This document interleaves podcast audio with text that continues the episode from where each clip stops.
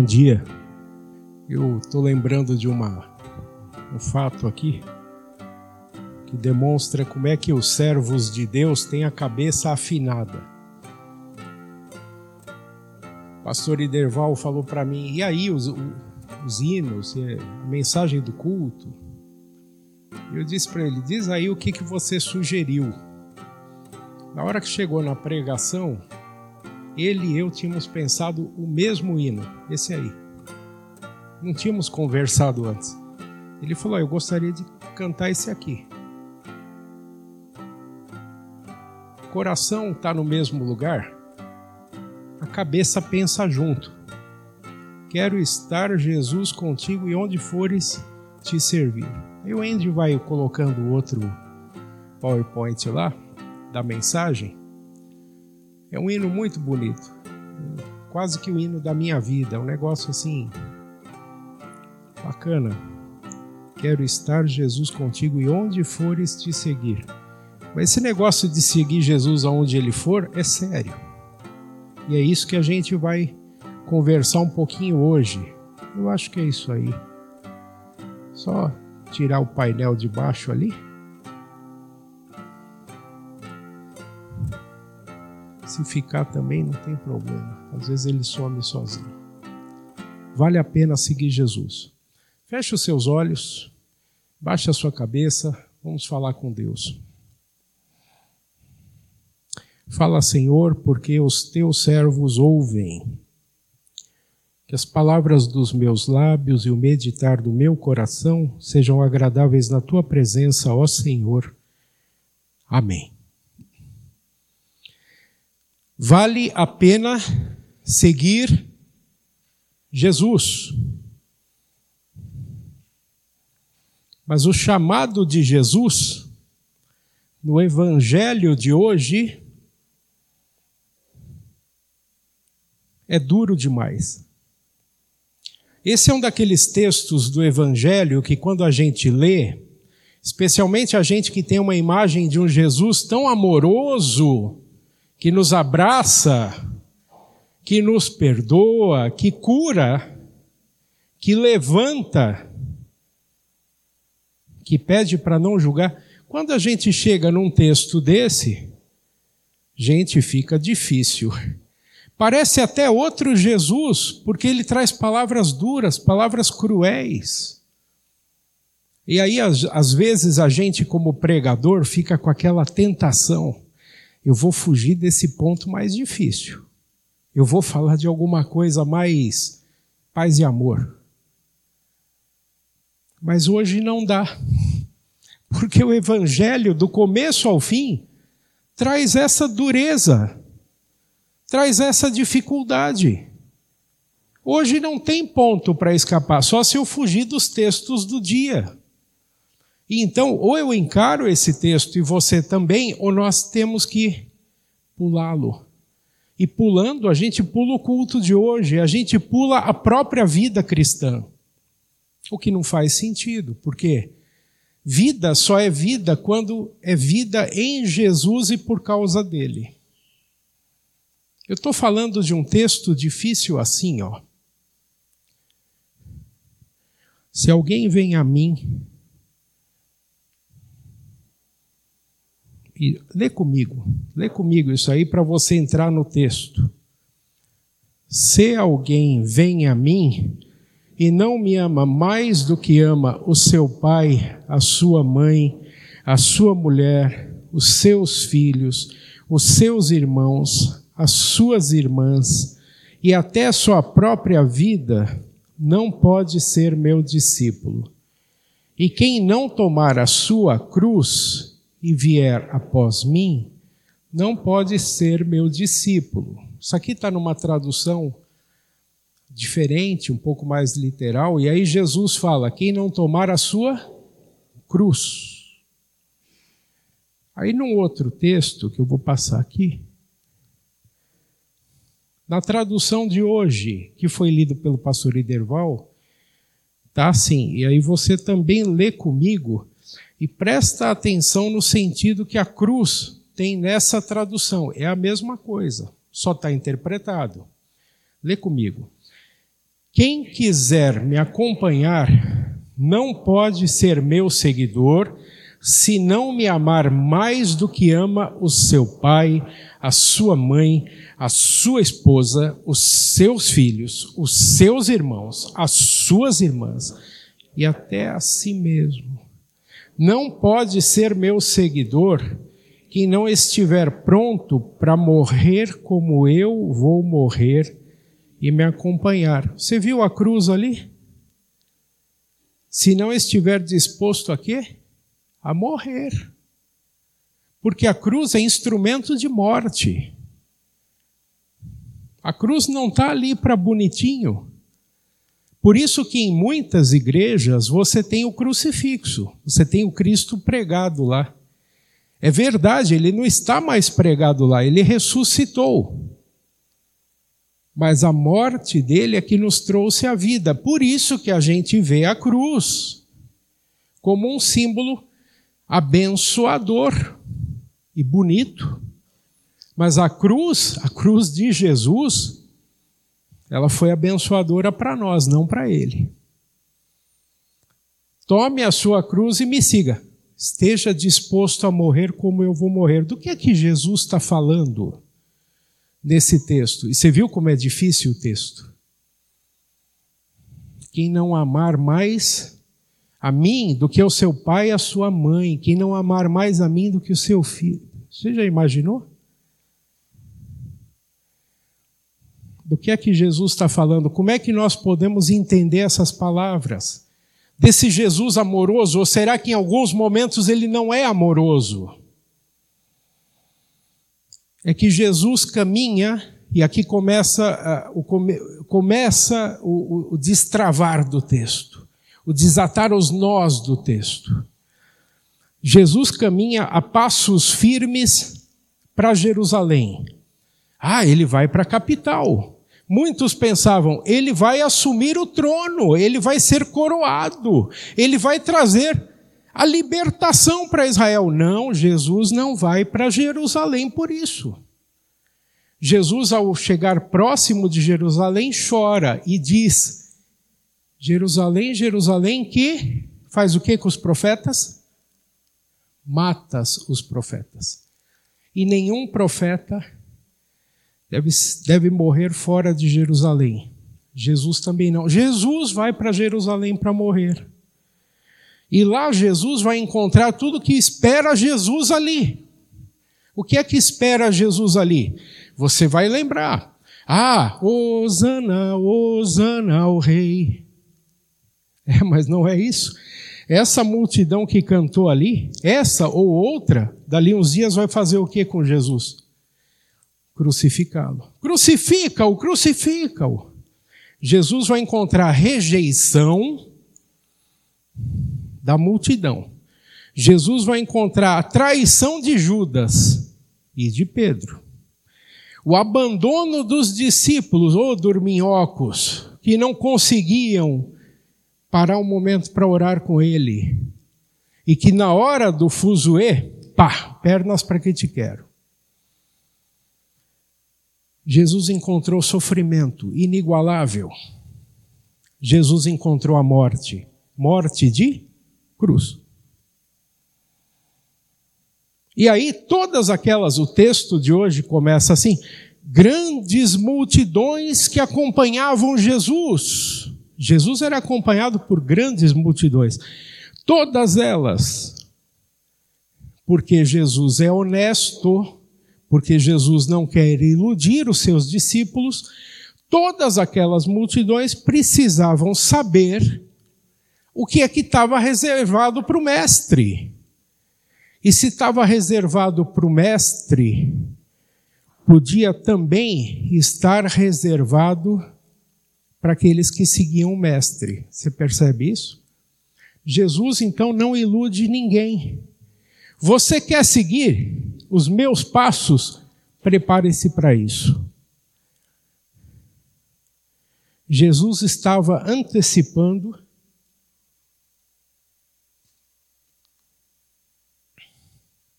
o que vinha pela frente. Jesus é um bom comandante. Você entra no avião, você já, já viu isso? Olha, temos aí é, duas horas e meia de voo, céu claro, mas no, no lugar tal vamos enfrentar alguma turbulência, vamos fazer o possível para ter o menos, menos desconforto possível, para sua viagem ser agradável e vamos chegar ao nosso destino em duas horas e tanto. Quem que fala isso? Na cabine do avião é o comandante. Pois Jesus está fazendo a mesma coisa. Nós vamos chegar lá e vamos chegar juntos. Eu quero que vocês cheguem comigo, mas ao longo do caminho nós temos que observar algumas coisas. Seguir Jesus, seja para aqueles primeiros discípulos, os da história do evangelho de hoje, seja para nós, não é promessa de vida fácil, de viagem tranquila. Jesus não promete águas calmas, sol brilhando, chuva amena. Às vezes vem o frio. Ontem à noite tivemos culto aqui, né, Ederval? E o frio chegou naquela hora. Só que aquele frio é café pequeno perto do sofrimento que Jesus vai passar. Mesmo assim, vale a pena seguir Jesus. Jesus nos chama para tomar a nossa cruz para segui-lo, porque essa é a condição para seguir Jesus, é tomar a cruz. E esse carregar a cruz, ele é um pouco diferente para cada um de nós. Por quê? Porque a cruz ela se apresenta diferente para cada pessoa. Para você e para mim. Cada um que está aqui vai pensar na cruz de um jeito. A cruz pode também ir mudando durante as nossas fases da vida. Mas a cruz sempre tem a ver com continuar no caminho de Jesus. Então não é assim porque dói um dente você fala, é, ai, a minha cruz. Não é isso. Agora, se essa dor de dente tiver a ver com o fato de você, por exemplo, ter que pregar no domingo, aí pode ser que eu possa, possa chamar minha dor de dente de cruz. Ainda assim, eu tenho que colocá-la no contexto do seguir a Jesus. A cruz sempre tem a ver com aquilo que nós precisamos enfrentar ou superar ou vencer para continuar seguindo Jesus. A cruz, por exemplo, pode ser a luta para sufocar um vício que nos persegue, um vício que quer acabar com a nossa vida, um vício que, se não vencido, acaba conosco e com os outros, porque outros podem se escandalizar e perder a fé e perder o caminho e sair do reino e ser condenados. Então a cruz para essa pessoa é o vício. A cruz para outra pessoa pode ser o fato de ter que engolir algum sapo. Conhece a expressão engolir sapo? Eu tenho certeza que, mesmo que você não conheça a expressão, você já engoliu um monte de sapo. Sapo de família, sapo de chefe, os mais diversos contextos. Aguentar algum dissabor, é isso. Engolir a seco. Eu não consigo responder, eu vou melhor ficar quieto. Para quê? Para continuar servindo no reino. É muito difícil. Mas a vida cristã impõe isso. Aí você fala assim, mas na igreja, a gente engole sapo na igreja. Nós somos salvos, mas nós somos humanos ainda. Tem um pecador morando dentro de cada um de nós. Esse pecador só vai desaparecer no dia em que no dia em que eu, for completamente transformado por Deus. E lamento dizer, isso não é nessa vida. Isso é lá na ressurreição. Até lá, a vida é luta, e é luta diária, e é engolir sapo também, até do irmão, até da irmã. A cruz também pode ser termos que suportar o deboche, o bullying, a discriminação, ou mesmo a perda de alguma oportunidade porque a gente é cristão. Entrevista de emprego. A pessoa diz assim: Aqui não se discute política, aqui não se fala, ninguém pode falar da sua religião, aqui não para não dar briga. Até aí você concorda. Aí tem outras entrevistas que o cara diz assim: "Você segue alguma religião?" "Ah, eu sigo." "Então você não." Porque como você, você já sabe que a, a regra de não falar de política, de futebol, de religião não vai ser seguida, existe selecionador que já vai te dizer, então você não. O que o selecionador às vezes não sabe é que todo mundo de alguma maneira segue uma religião. Ele pode não ser cristão, mas ele vai estar seguindo a religião do coração dele, que nem sempre é boa.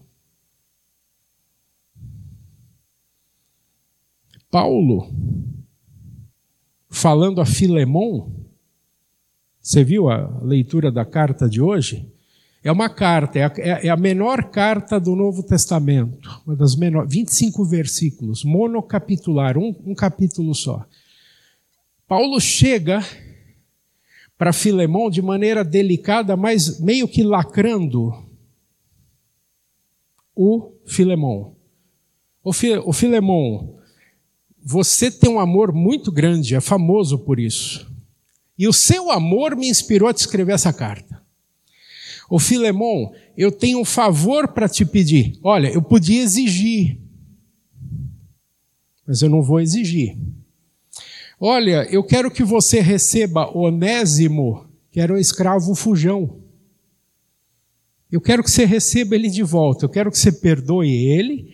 Eu quero que você se ele te roubou alguma coisa, põe isso na minha conta.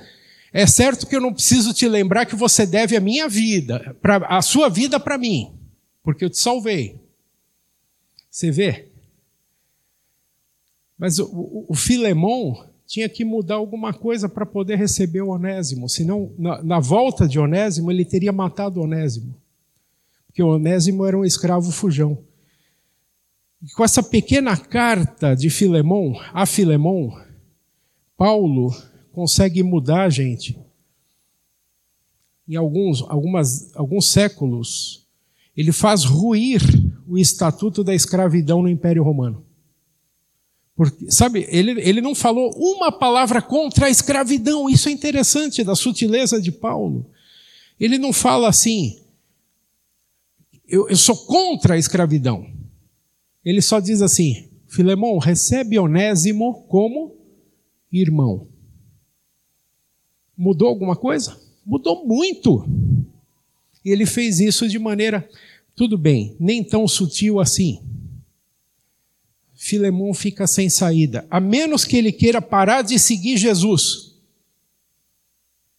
e dizer: até aqui eu vou, mas isso de receber Onésimo de novo como irmão, não, ele é um escravo fujão. Mas porque ele segue Jesus, o que, que ele faz? O Filemão suporta a cruz de perdoar o irmão. E o Onésimo suporta a cruz de voltar para o seu chefe, que agora é irmão. E Paulo suporta, não, ele apoia essa cruz, ele mostra o caminho da reconciliação. Tudo isso é carregar a cruz. Tudo isso é cristianismo vivo, não cristianismo teórico. Jesus passou por tudo isso. Jesus passa pelo deboche, Jesus passa pelo sofrimento, Jesus, é, no caminho pelo qual nós vamos segui-lo, ele já passou. Ele já foi na frente. E quanto mais você e eu seguimos Jesus, mais nós nos parecemos com Ele. Não é assim que você faz um curso com um professor, daqui a pouco você começa, você vai notar, você começa a usar palavras que o professor usa. Já viu? Ilvo trabalha com educação, né? Se você gosta mesmo daquele professor, daquela professora, você começa até a imitar seus gestos. Não sei se você já percebeu isso. Isso acontece com o chefe, isso acontece com. Se você gosta, você imita. E quanto mais a gente caminha com Jesus, mais a gente se parece com Ele. E logo não somos nós que vivemos, mas Cristo vive em nós. Quando você segue Jesus, inclusive as marcas que Jesus levou no seu corpo, você carrega no seu corpo também.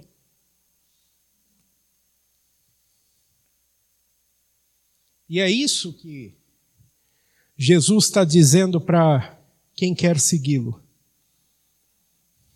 As marcas dos pregos que foram nos meus pés, olha, se você quer me seguir, pode ser que elas estarão nos seus pés em algum momento. E elas já estão. Ué, mas meus pés não estão furados, eu não fui crucificado. Foi sim. Você é batizado? Você é batizada? A palavra de Deus é clara. No batismo, nós fomos sepultados com Jesus. Crucificados e sepultados com Jesus. Você não precisa olhar a sua mão, nem pensar nos seus pés, está frio, não tire os sapatos. Mas pense no seu coração, se o seu coração está crucificado com Jesus. E se o seu coração está lá, naquela cruz, batendo, que amor Jesus teve por mim, também você ressuscitou com ele. O seu coração que foi sepultado com Jesus renasceu com ele. E rena... como é que é? Afundou ali, né, Iderval? Coração de pedra. E voltou o quê? Coração de carne, batendo por Jesus. E você foi sepultado com Jesus no batismo e você foi ressuscitado com Jesus no batismo para temperar o mundo e para iluminar o mundo, para ser sal e para ser luz. É para isso que Jesus fez isso com você. Então você já tem as marcas de Jesus em você. Talvez não tenha percebido, mas é bom começar a perceber. Porque você já sofreu um bocado na vida, eu tenho certeza, você que é um cristão, você que testemunha a sua fé, você já sofreu um bocado por causa da fé. Não sofri nada, Paulo. Então é porque você escondeu a sua fé. E ninguém sabe, a não ser Jesus, que você é cristão. Agora, não precisa ah, sair, sair como é que é? é tatuar Jesus, escrever Jesus aqui na testa, né? Tatuar aqui, né? Jesus para ser cristão. Haja de maneira sutil até, como Paulo. Olha, não é, recebe como irmão. Isso é testemunho, isso é, é, é testemunho inteligente, inclusive. Se você tiver oportunidade de testemunhar de outros jeitos, faça. Seguir, seguir Jesus é passar por onde ele passou, enfrentar situações que ele enfrentou. Jesus enfrentou as ameaças de Herodes. Jesus enfrentou as tentações do deserto. Você já passou por perigo de, de morte na sua vida? Já. Pois, por causa do Evangelho, Jesus passou mais de uma vez. Ele era um menininho pequeno, dois anos de idade, talvez e Herodes mandou matar todos os meninos que estavam lá em Belém. Foge para o Egito. Covarde Jesus, não, é que ele tinha uma missão maior. Então, naquela hora, era hora de fugir. Tentações do deserto. Você tem momento de deserto na sua vida. Momento de solidão, momento de reflexão, momento de estar sozinho. E aí o diabo tenta. Tem momento de tentação. Por isso Jesus diz: no caminho do Gólgota, no caminho da cruz, no caminho do discipulado, do segui-lo, ele diz aos aspirantes que segui-lo não é um mar de rosas. E eu vou trazer aqui para a nossa conversa esse extraordinário C.S. Lewis. Quando você vai lendo ali e digerindo a frase dele, o C.S. Lewis é o, é o cara que fez as crônicas de Nárnia. Talvez o conhecimento mais popular é, é isso. Mas ele era um professor de literatura incrível. E era uma pessoa que conhecia Bíblia e teologia como poucos. Ele escreveu uma obra chamada Cristianismo Puro e Simples. Olha, olha que bonito o título. Cristianismo Puro e Simples. Aliás, a obra existe por aí. E essa aqui é a capa mais antiga que eu conheço dela. O que é o cristianismo puro e simples? Olha naquela capa ali o que, que tem. Pezinhos, não tem? Um pezinho atrás do outro, numa areia. Cristianismo puro e simples é seguir Jesus. Mas o que é o cristianismo? O que é seguir Jesus? Lê junto comigo esse texto do C.S. Lewis porque aqui ele diz que o cristianismo não é uma religião confortável. E ele vai dar um exemplo também de como que o cristianismo não deixa a gente fazer sempre o que quer. Lê aí comigo. Se eu fosse lhe recomendar uma religião para fazer você se sentir confortável, certamente não lhe recomendaria o cristianismo. Todos dizem que o perdão é uma ideia maravilhosa, até que tenham alguém para perdoar.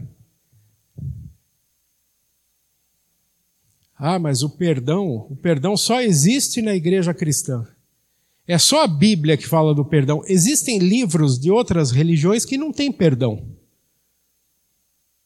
A Bíblia está cheia de perdão o recomeçar, o reconciliar, a nova chance. Ah, é tão bonito o cristianismo até a hora que você tiver alguém para perdoar. E Jesus nos desafia a perdoar diariamente, por exemplo, no Pai Nosso. No Pai Nosso não está escrito lá como é que é? Perdoa as nossas dívidas, assim como nós também perdoamos aos nossos devedores. Pode ser a dívida, pode ser a ofensa. É tão bonito falar isso. Põe isso na prática. Engana-se muito quem pensa que o cristianismo é alguma coisa teórica. O cristianismo não é uma coisa teórica. O cristianismo é que nem você jogar sal na comida. Jogar demais, estragou. Nem pondo batata lá, sabe aquele truque, né? Você põe batata para tentar diminuir a quantidade de sal, né? Aí as, as, donas de casa e os gourmets, todos têm os seus, seus segredos, né? Mas o cristianismo é assim. É que nem acender a luz. Acendeu, as trevas fugiram. Não tem como você esconder a luz a menos que você bote um balde em cima dela. Mas a intenção do cristianismo não é ficar embaixo de um balde, é brilhar. Por isso que cristianismo puro e simples é assim, você está andando. E cristianismo é sempre algo a caminho. A sua fé é, está a caminho, ela é dinâmica. Você respirou, você está sendo cristão. E, e não tem bem o horário, né? Ah, domingos de manhã, peraí, eu sou cristão. ah, não, mas agora domingos de tarde eu já sou menos. Não, você foi. Lembra que você ressuscitou com Cristo no batismo? Você já é nova criatura. Seguir Jesus pode implicar em algumas decisões muito difíceis. E aí volta o texto do Evangelho. Seguir Jesus pode ter impacto sobre os nossos relacionamentos, mesmo dentro da nossa própria família. E olha que, como é que as palavras começam a, a, a soar menos cruéis para nós. Se alguém ama o seu filho ou a sua filha mais do que a mim, não é digno de mim. Se o filho, o pai, o chefe, o namorado quiser nos afastar de Jesus, eu escolho Jesus. Isso não significa que eu vou mudar de emprego, sair de casa, é criar uma cultura de de morte, de revanchismo no lugar em que Deus me colocou. Mas significa que eu deixo claro: entre uma pessoa e Jesus, eu fico com Jesus, nem que seja no meu íntimo. Em, tempos de radicalismo, a gente precisa deixar isso muito claro. Jesus não está fomentando o radicalismo, ele só está dizendo: se você tiver uma decisão para fazer de vida ou de morte, escolha a vida, escolha a mim. Fica com Jesus. Seguir Jesus pode mexer também com o que achamos importante para nós, com a maneira como nós vemos a vida. Como é que você vê a vida? A vida é prazer e felicidade. Carpe diem, colha o dia. Comamos e bebamos que amanhã morreremos. Era um dito nos dias de Paulo. É assim que você vai viver a vida? Pois Jesus mostra, e a palavra de Deus mostra que a vida não é isso. A vida também tem o um lado pedreira. Aliás, o que é a vida? O que é a felicidade? A felicidade é saber que sempre vai ter pedra pelo caminho, você não precisa chutar todas elas. A felicidade é saber que existem momentos de profunda alegria, momentos assim de alma lavada, Entrega isso para Deus, agradeça a Ele, foi Ele que te deu. E felicidade é você equilibrar esses altos e baixos, porque é nos altos e baixos que acontece a vida. Aqueles que, os gurus, os mestres que dizem ainda para os seus discípulos: me acompanha que você vai ter sucesso. Duvide. Duvide. Ele não consegue te entregar o que prometeu. A felicidade depende de você? Depende de Jesus e de você estar ligado com Ele. Jesus nunca disse que a travessia seria fácil, e olha que diferente ele é dos mestres que nós ouvimos por aí. A travessia não vai ser fácil, ele está sendo honesto, ele não está sendo cruel, ele, ele está sendo correto ao dizer: vai custar tanto e foi preparando uma aula sobre Lucas 14 que Lutero escreveu isso aqui, ó. Uma religião que não dá nada, que não custa nada e que não sofre nada, não vale nada. Mas o cristianismo dá. Dá o quê? A vida eterna. O cristianismo custou alguma coisa? Custou. Custou o sacrifício de Cristo. Aquela cruz era para mim? Era para você? Ele falou: não, uma pessoa só vai morrer por todos. Eu vou lá. E porque ele era perfeito, filho de Deus, o sacrifício dele valeu por todo mundo, porque ele morreu inocente, em lugar do pecador. O cristianismo, o cristão, está sujeito a sofrer o que Cristo sofreu por ele. Mas ainda assim, ser cristão vale muito. Essa cena aqui, da manjedoura e do Gólgota ao fundo, ela tem, é muito parecida com o cenário que o pastor Iderval, o pessoal que organizou é, a cantata de Natal, a de Páscoa nesse ano, você veio, você prestigiou, você, você viu, ou você assistiu isso pelos canais da Redentor. Você tinha uma cruz aqui, lembra disso? Tinha uma cruz grande de caixotes, muito lindo aquilo, muito bem bolado. E embaixo tinha o quê? A manjedoura do Jesus. Lutero pensa o tempo todo nessa conexão. Porque o menino que nasceu em Belém, que é o que normalmente nós mais festejamos, como nos dias de Lutero também, se festejava muito mais o Natal do que a Semana Santa, e muito mais a Semana Santa ainda do que o domingo de Páscoa. Quando Lutero fala sobre isso, ele sempre faz questão de dizer: não fique só no belo canto dos anjos do Natal. Pense que esse menino que nasceu em Belém já nasceu marcado para quê? Para morrer por você. Por isso que o velho profeta Simeão, está em Lucas também, diz assim para Maria, Jesus bem pequeno indo para o templo, sendo apresentado no templo. Maria, uma espada vai atravessar o seu coração. Quando é que uma espada atravessa o coração de uma mãe de maneira mais profunda? Quando vê um filho sofrendo ou morrendo. Lutero faz toda a questão de mostrar a conexão que existe na vida do Cristo todo. Você não pode falar assim, eu gosto de Jesus nesse pedacinho da história dele. Nesse pedaço eu não gosto. Tem que gostar da história toda, porque ele veio para te salvar. E o salvar passa do cântico dos anjos pela tristeza da sexta-feira da paixão e pela glorificação do domingo da Páscoa. Ser cristão vale muito. Por isso, faça as contas de Jesus. Faça as contas.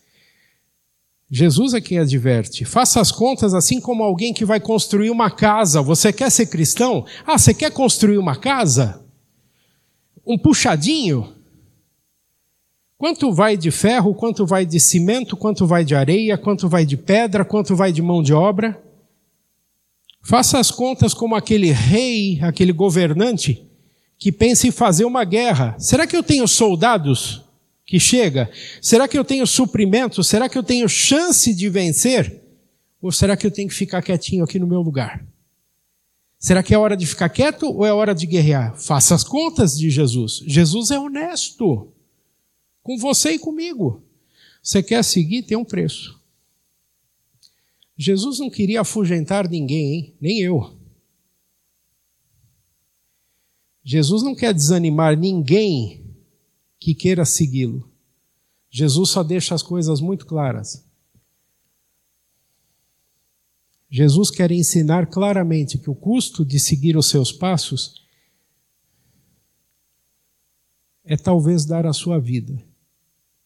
E se não é dar a vida literalmente numa cruz, que não seja assim para ninguém? É crucificar-se um pouco naquelas suas vontades, naqueles desejos que nos atrapalham de seguir Jesus para poder segui-lo. Aquele quadrinho que está ali, que você vê, é uma, é uma plaquinha assim pequena, tá? Que foi encontrada numa catacumba de Roma. Catacumbas são cemitérios subterrâneos de Roma. Os cristãos eram perseguidos nos dias de Pedro e Paulo. E eles só podiam fazer o culto escondidos nas catacumbas de Roma. O livro, o filme, lindo, Catacumbas de Roma. Ali nas catacumbas foi encontrado aquele aquela plaquinha ali de pedra. Fizeram uma carinha de um Petrus e do lado um Paulos, Pedro e Paulo. Mas não, é, a pessoa que fez esse desenho, o artista anônimo, eu acho que nós vamos conhecê-lo na glória um dia. Colocou também um outro sinal, né, uma marca ali, você vê lá, o XP. XP não é consultoria de investimento, não.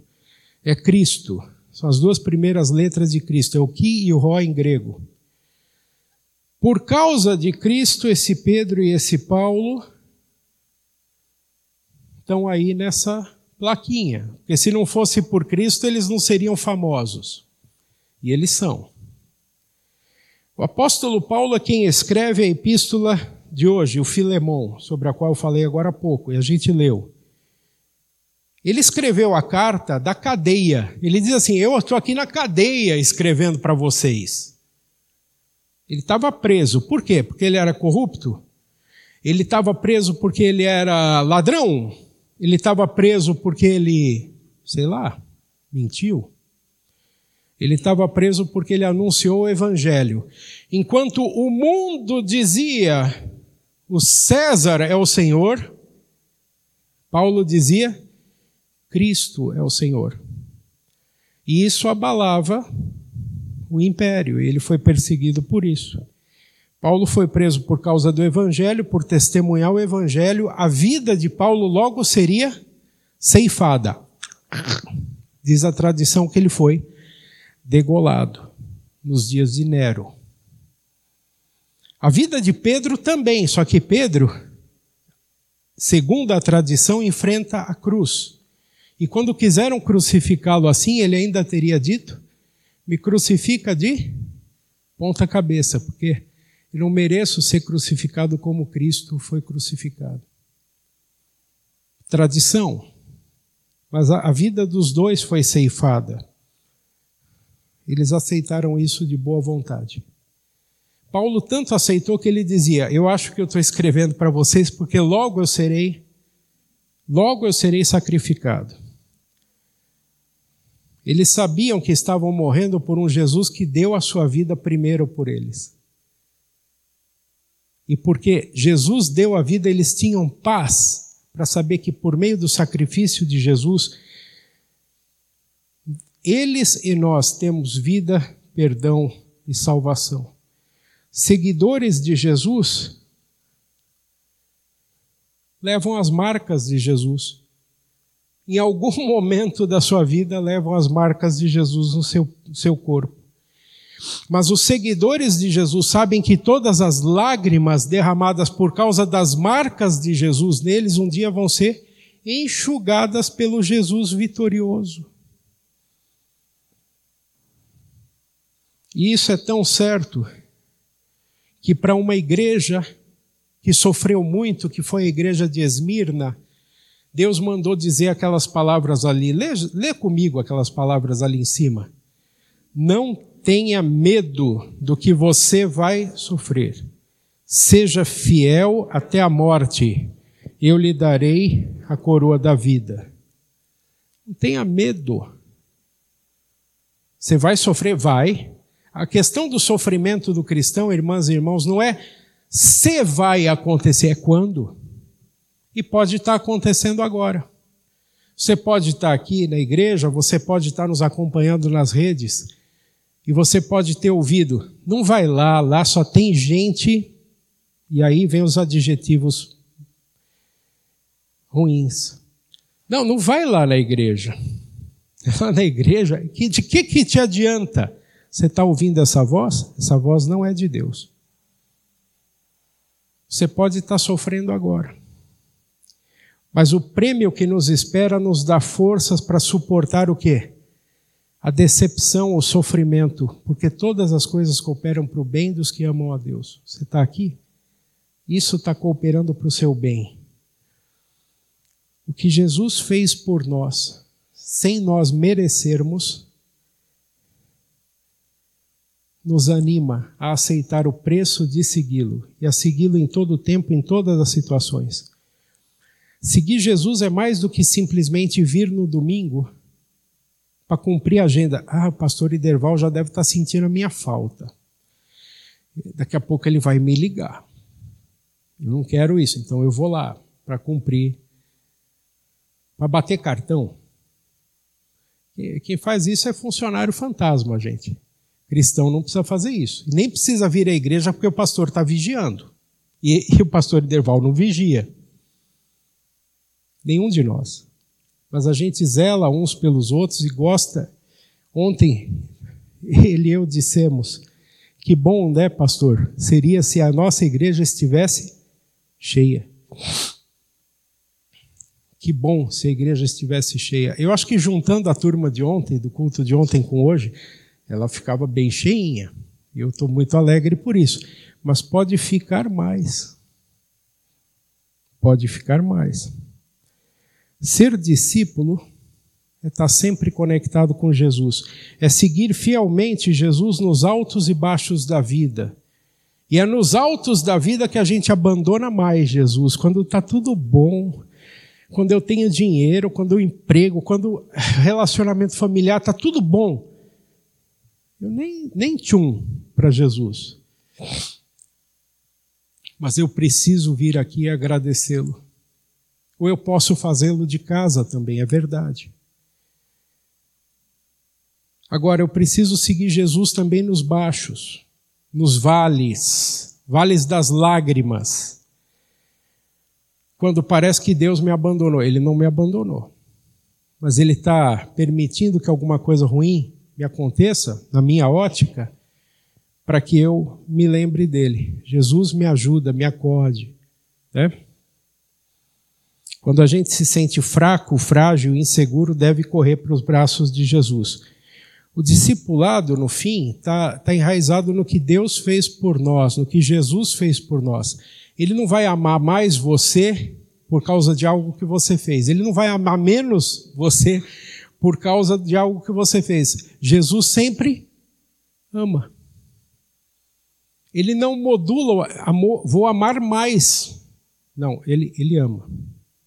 E isso me basta. O discipulado está centrado nesse amor de Deus, um amor ousado, um amor intenso, um amor que não falha, não desiste. O discipulado está mais conectado com as misericórdias de Deus do que com a cobrança de Deus.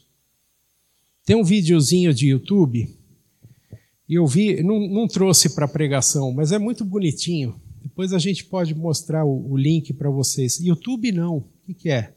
TikTok o menininho falando assim: Eu amo. Você ama a mãe? A mãe pergunta para ele: Não, eu amo mais Deus. E quanto você ama a Deus? 125 mil por cento. E, e, e a mãe? Eu amo mil. Mas Deus é 125 mil. Ah, por que, você ama mais Deus? É porque eu tenho medo dele. A gente não precisa amar Deus mais porque tem medo dele. A gente ama porque ele nos ama muito mais do que amor de mãe. E olha que amor de mãe é o amor mais sublime que existe.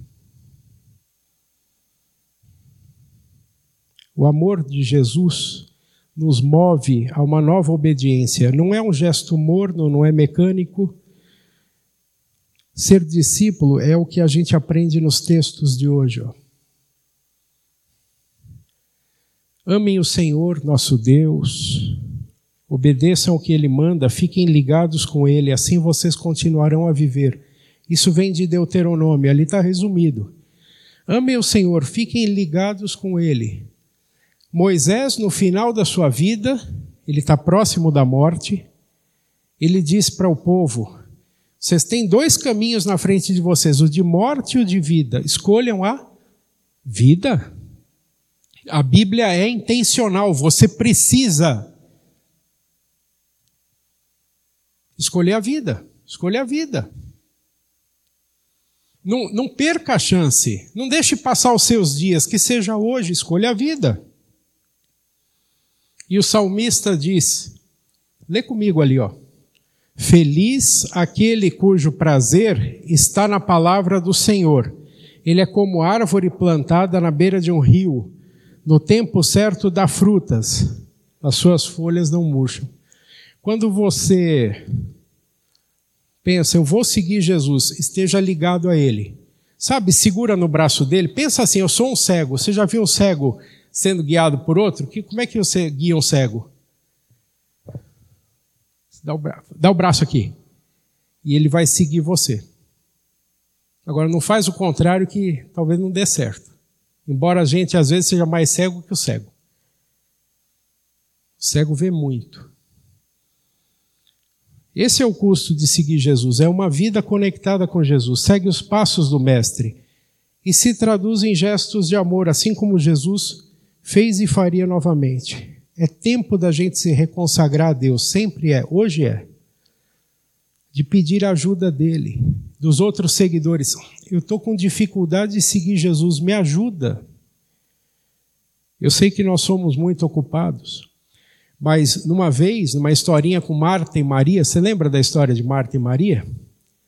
A, a Marta vem lá, dá uma bronca em Jesus. Eu estou trabalhando sozinha para te servir. E aí Jesus diz para ela: você tem que trabalhar menos. A Maria escolheu a melhor parte. Qual que era a melhor parte? Era sentar aos pés de Jesus e ouvir o Evangelho. Era isso. Nós precisamos fazer como estamos fazendo hoje de manhã aqui, sentar aos pés de Jesus e ouvi-lo. Porque ao ouvir Jesus, a gente processa a vida toda de acordo com a palavra de Deus. E a gente se renova, sai renovado. Há uns bons anos, eu visitei uma, uma igreja na Holanda. Você tem um papelzinho aí no banco? Se você não tiver, está por perto. Você tem um papelzinho aí no banco? Pastor é assim, né? Visita uma igreja, sai pegando ideias para sua própria igreja, né? Para a igreja de Jesus Cristo, onde ele foi colocado. Eu achei um papelzinho mais ou menos assim, tinha nos bancos. Está traduzido aqui, um pouquinho adaptado, mas é isso. É, quem chegasse àquela igreja via isso aqui. E aí, ó, isso aqui funciona mais ou menos como um, um exame para você e para mim nos fazermos sobre como é que está a nossa vida com Jesus. E começa assim: eu sou discípulo de Jesus e por isso eu sei que Deus está comigo. Discípulos de Jesus sabem que Deus está com eles. Mas daí vem uma pergunta que nos leva a uma ação. Como é que eu vi Deus trabalhando na minha vida essa semana? Ou eu nem pensei nisso? Você teve algum livramento? você chegou a dizer: ih, estou levando essa barra sozinho, Deus não está comigo aqui. Como é que você viu Deus trabalhando na sua vida? O discípulo pensa: Deus está comigo. Quer ver outra? Eu aprendo com Jesus, o discípulo aprende com Jesus. Aí a pergunta: o que, que Deus me ensinou na Sua palavra nessa semana? Ih, Paulo, essa semana eu nem nem lembrei que Bíblia existe. Bíblia é só no domingo lá na igreja. Você come todos os dias, mais de uma vez, duas, três, mas espiritualmente você não se alimenta, vai, vai ficar raquítico, cuidado. Para se fortalecer, tem a palavra de Deus. E aqui no culto tem a ceia. E continua eu falo de Jesus com as pessoas, a atitude. O que que eu falei nessa semana com quem não conhece Jesus? Ah, eu falei do aniversário do Corinthians. Eu falei do gasolina baixou. Eu falei da eleição. Você falou de Jesus em algum desses contextos? Eu não lembrei disso. O discípulo lembraria. Se eu sou discípulo, e eu sou, eu faço o bem. O que eu fiz de bom nessa semana inspirado em Jesus? O que, que Jesus faria? Eu fiz alguma coisa parecida com ele? Fez? Parabéns. Não fez? Tem que repensar. Eu oro, o discípulo ora, ele fala com Deus. Pelo que, que eu agradeci ou pedi a Deus nessa semana? Não, eu só fiquei concentrado em mim. Eu só fiquei pensando em mim. E, e quando você só pensa em você e no seu umbigo, você não tem ajuda de Deus. Consulte a Deus, peça ajuda dele. Vá na palavra. Essas afirmações aqui, irmãs e irmãos, elas funcionam como raio-x de como é que está a nossa vida espiritual. Não se desespere, porque eu já me desesperei vendo essas perguntas. Eu. Elas são cruéis também. E se eu pensar que é, elas são uma foto da minha vida e de que não vai mudar como está hoje, eu me desespero. Só que o efeito bom dessas perguntas é que elas me fazem pensar em Deus como um Deus amoroso se eu não estou muito bem, eu posso voltar a Ele e dizer: Me ajuda, Jesus, a te seguir.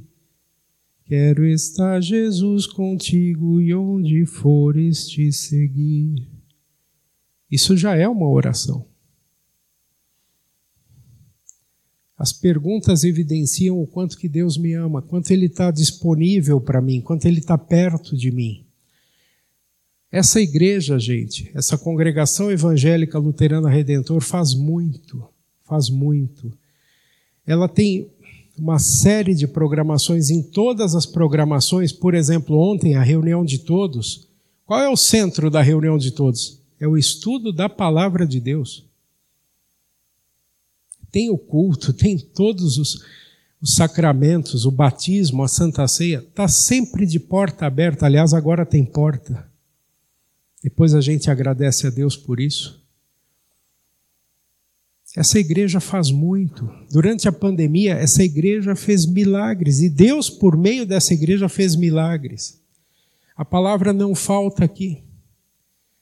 Então, quando eu vejo o raio-x da minha vida espiritual, eu digo: Deus é bom, Ele vai me ajudar a melhorar. E não é assim a vida cristã que você melhora e melhora e melhora. Não. Vida cristã, como é que é? Parece é, eletrocardiograma, né? Tum, tum, tum, tum, tum, tum. Altos e baixos, altos e baixos, altos e baixos, altos e baixos. Por isso que você precisa seguir o caminho todo dia.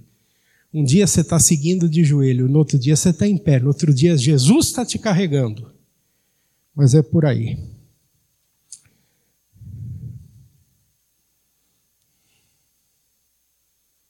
Esse homem se chama Dietrich Bonhoeffer. Ele foi um teólogo na Alemanha e viveu um período muito complicado. Eu só vou dizer para você é, a época em que ele nasceu e morreu. 1906. Daqui a pouquinhos anos na sua infância vai ter o quê? A Primeira Guerra Mundial. E ele morre em 1945. O que, é 45? É o final da guerra, da Segunda Guerra Mundial. Só que ele morre antes da guerra terminar, por quê? Foi mandado. Ele foi mandado para a morte. Ele estava num campo de concentração. E ali está o quê? A capa de um livro, eu vou falar uma frase do livro dele, esse livro Discipulado, em alemão Nachfolge. Discipulado. A capa do livro tem a ver com a morte dele. O que é aquela capa ali? Você já assistiu o filme? O Menino do Pijama Listrado. Você não assistiu? Assista, é bonito, lindo. Lindo ele morre num campo de concentração. Ah, mas espera aí, ele era cristão. E ele é um cristão que falava contra o regime. E para calá-lo, mata esse sujeito. E ele foi morto. Mas durante a sua vida toda, ele se preocupou com esse assunto do discipulado. E nesse livro em especial, ele fala desse negócio chamado a graça barata e a graça onerosa. O que é a graça? A, a melhor definição de graça, é, eu acho que o pastor Valdemar, no culto distrital da semana passada, ele deu com uma música, e foi muito, muito legal. Você não vale nada, mas eu gosto de você. É Deus falando para você. Você não vale nada, mas eu gosto de você. É o amor com que Deus te ama sem você merecer. Isso é a graça. Só que o fato de Deus te amar sem você merecer não desmerece o fato de você mudar de comportamento quando você descobre o amor de Deus. E ele fala da graça barata. Ele diz assim: aí você vai imaginar a vida aqui da igreja e vai pensar nisso, ó. A graça barata é a pregação de perdão sem exigir arrependimento é o pastor vir aqui e falar: Deus é bom, Deus é amor, Deus abraça, Deus acolhe, sem exigir arrependimento. A graça barata é o batismo sem preparação. A graça barata é a santa ceia sem a confissão, é absolvição sem confissão pessoal. Graça barata é a graça sem seguir Jesus. É graça sem cruz. É ficar só na manjedoura, com os anjos cantando, sem lembrar que o menino de Belém vai morrer. A graça é a graça sem Jesus Cristo vivo e encarnado. Só que vivo e encarnado ele passou pela cruz. Isso é a graça barata, é a graça que eu desprezo. Sabe aquela coisa? Ah, você ganhou um presente, ah, joga fora, não tem valor. Mas existe uma graça preciosa. A graça onerosa é o tesouro escondido no campo. São parábolas de Jesus, são histórias de Jesus. Aqui, por exemplo, o que, que é o tesouro? O homem descobre que num terreno tem um tesouro. Então ele vende tudo o que tem e vai e compra aquele terreno. Por quê? Porque aquilo era mais precioso do que tudo que ele tinha. O reino de Deus é assim, de Jesus. A graça preciosa é o tesouro escondido no campo. Por causa disso, um homem vai vender tudo que tem de bom grado. É a pérola de grande preço e para comprá-la alguém vende todos os seus bens. É a regra real de Jesus, por causa da qual um homem arrancará o olho que o faz tropeçar. É o chamado de Jesus que faz o discípulo deixar as redes e o seguir. Siga-me, ô, ô Pedro, ô, ô João, ô Filipe, vem, vem me seguir. Tiago, vem me seguir deixa as redes e segue. A graça preciosa é o evangelho que deve ser buscado repetidamente, hoje também.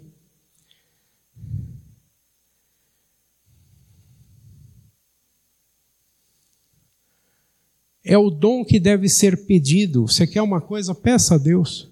É a porta em que um homem deve bater. Tal graça é cara, onerosa. Por quê? porque nos chama a seguir. É graça porque nos chama a seguir Jesus Cristo. É cara, onerosa, porque custa um homem a sua vida. Não foi a sua vida nem a minha, foi a de Jesus. É graça porque dá um homem, a você e a mim, a única vida verdadeira. É cara, é onerosa, porque condena o pecado. É graça porque justifica o pecador. Acima de tudo, lê aqui junto comigo isso do Dietrich Bonhoeffer. Olha como isso aqui tem a ver com você e comigo. Acima de tudo, é cara porque custa a Deus a vida do seu filho.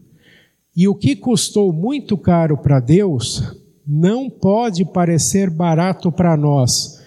Acima de tudo, é graça porque Deus não considerou o seu filho um preço caro demais a pagar por nossa vida mas o entregou por nós. Às vezes você diz assim também: eu não valho nada. Está numa baixa autoestima tremenda. Só chora. Lembra que você vale muito. Você vale o quê? A vida do Filho de Deus. E quando você se apega a Ele, Ele se apega a você também. E Ele vai com você. Quero estar, Jesus, contigo, e onde fores te seguir. Onde Jesus for, você vai. Ele foi até a cruz. Se é a cruz que te espera, você vai com ele. Na caminhada, lembre-se que Deus te falou isso aqui. Não fique com medo, eu vou com você eu vou com você. E o fato dele vir conosco, como ele está conosco, e nós vamos recebê-lo daqui a pouco na ceia, nos anima. Jesus já pagou o preço para você e eu seguirmos. Não é impossível. E se mesmo que for impossível, para Deus não há impossíveis. E com Deus a gente consegue fazer o impossível, que é chegar ao céu, porque Cristo já fez um lugar para nós lá. Vale a pena seguir Jesus. Perseveremos. Vale a pena. Deus te abençoe. Amém?